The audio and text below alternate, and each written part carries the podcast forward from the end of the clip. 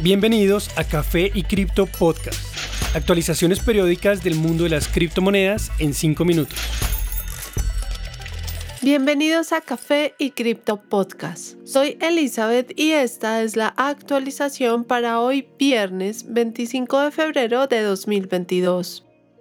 En cuanto a precios, a pesar de una acelerada caída hasta 34.400 dólares causada por la situación actual entre Rusia y Ucrania, Bitcoin se recupera rápidamente tras los comentarios del presidente estadounidense Biden respecto a congelar más de un trillón de dólares de activos rusos en bancos estadounidenses. La recuperación posterior a este anuncio lleva a Bitcoin temporalmente a 39 9.500. Su valor al momento de esta grabación es de 38.500 dólares, donde muestra un impulso alcista que lo podría llevar a retomar el nivel de los 40.000. De forma similar, Ether llega a oscilar hasta 16% en un solo día. Su precio actual es de 2.586 dólares, retornando al rango de los últimos días, con un objetivo inmediato a 2.800. BNB continúa cayendo, como lo ha hecho de forma casi constante desde hace 10 días, acumulando 17% en pérdidas. Su precio actual es de 360, cerca de su próximo soporte a 330 dólares. Tras caer hasta 0.62 hace pocas horas, XRP recupera su precio hasta alcanzar 0.69. De continuar cayendo, probar de nuevo el nivel de 0.62 se hace mucho más posible. Cardano toca brevemente los 0.75 dólares. Su precio actual es de 0.85, donde se ubica su principal soporte antes de volver a los niveles de 0.5 dólares, lo que representaría una caída de más del 50%. Entre las demás criptomonedas del top 10 sobresale Luna, que acumula 33% de crecimiento en los últimos tres días, para llegar a 64 dólares nuevamente. En noticias.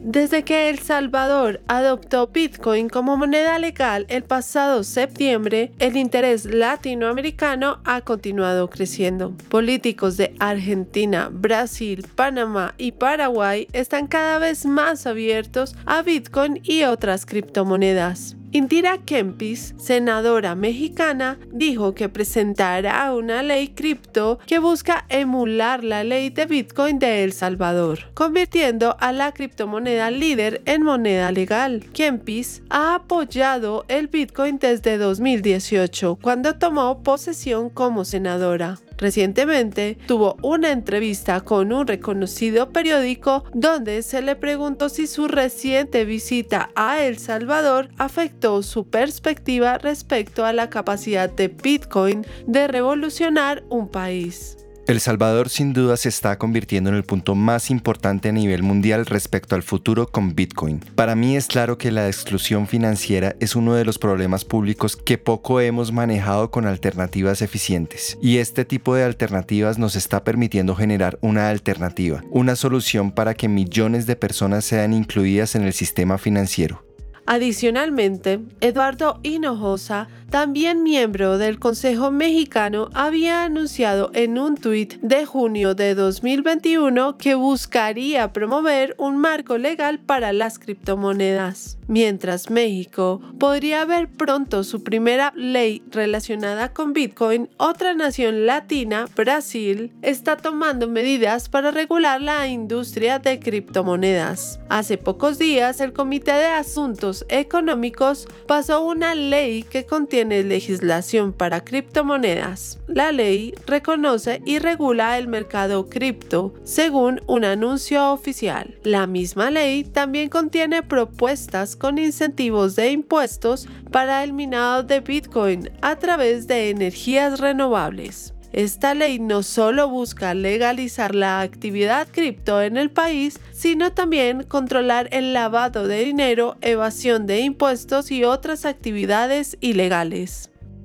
Una legisladora del estado de California está introduciendo una ley estatal que busca permitir que los ciudadanos paguen servicios gubernamentales con criptoactivos. El pasado 18 de febrero, la senadora Sidney Kandlager presentó oficialmente la ley buscando que las agencias gubernamentales puedan recibir pagos en criptomonedas. Esta ley propuesta es parte de un esfuerzo nacional para adoptar criptoactivos a nivel estatal y en cada ciudad. Dentro de California, un senador demócrata está trabajando de la mano de un experto en Bitcoin para hacer de esta una moneda legal. Por su parte, el senador Ian Calderón dijo en un tuit que está haciendo un esfuerzo para explotar Bitcoin como una moneda oficial, similar al caso de El Salvador, anunciando que pronto llegará más información. Afuera de California, el enfoque para permitir pagos cripto se hace cada vez más fuerte. Miami y Nueva York han creado Citycoins en los últimos meses, mientras que Colorado se convirtió en el primer estado en aceptar activos digitales para pago de impuestos apenas la semana pasada. El gobernador de Colorado, Jared Polis, dijo al respecto,